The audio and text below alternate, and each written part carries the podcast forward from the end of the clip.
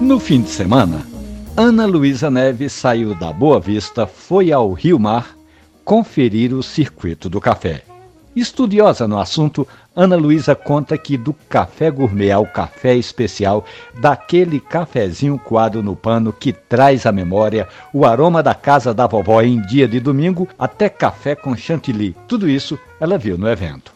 Ana Luísa disse que da harmonização fit da coxinha de batata doce, alfate com tortas de diversos sabores, tudo regado aos diferentes cafés de todo o país a preços acessíveis, justamente para fomentar essa cultura do café que está tão enraizada no dia a dia do povo brasileiro.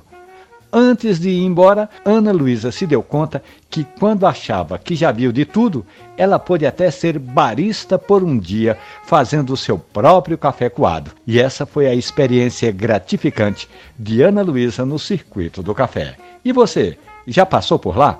Manda uma mensagem que a gente conta aqui na radiojornal.com.br ou nos aplicativos de podcast. Café e conversa. Um abraço, bom café.